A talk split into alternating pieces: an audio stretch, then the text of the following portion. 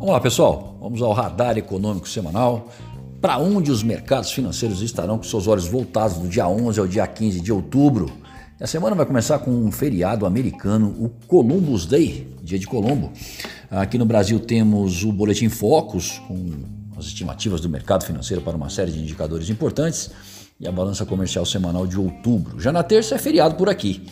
Mas na Alemanha saem os preços no atacado de setembro e o índice ZIL das condições econômicas por lá. Aliás, esse mesmo índice das percepções econômicas é, medido pelo Instituto ZIL vai ser divulgado para a eurozona como um todo. Também na terça, nos Estados Unidos, sai o relatório JOLTS sobre ofertas de emprego em agosto e o Richard Clarida, vice-presidente do Federal Reserve, vai falar sobre política monetária. Quarta-feira, temos balança comercial chinesa, inflação ao consumidor alemão, produção industrial na zona do euro é a primeira prévia do IPCS para as capitais de outubro por aqui. E nos Estados Unidos, não menos importante, aliás, muito importante, temos o CPI, a inflação ao consumidor americano, na próxima quarta-feira, mesmo dia que sai a ata da reunião do FONC. Vai ser muito observada.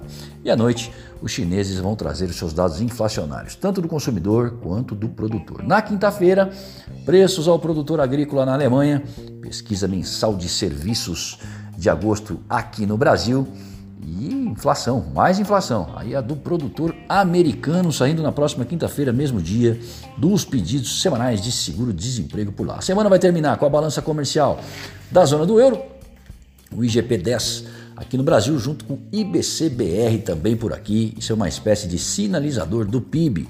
Já os americanos trazem os dados das vendas no varejo, os preços dos bens exportados e importados e o índice Empire State sobre atividade industrial na região de Nova York, terminando com a confiança do consumidor medida pela Universidade de Michigan. Feriado nos Estados Unidos na próxima segunda-feira e no Brasil na terça aumentaram a cautela do investidor nesse encerramento de semana, mesmo que o payroll tenha vindo abaixo das expectativas, o que de certa forma contribuiria para um melhor desempenho do real. Mas o movimento durou pouco, com os investidores preferindo pisar no freio e não ficar expostos diante do feriado prolongado, o que fez a moeda americana encerrar a semana próxima à estabilidade.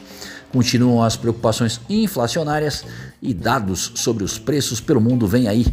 Estados Unidos, China e Alemanha serão os destaques. Temos também a ata do FONC saindo na próxima quarta-feira e a presidente do BCE, Christine Lagarde, devendo aparecer constantemente, uma vez que ela participa de reuniões do FMI.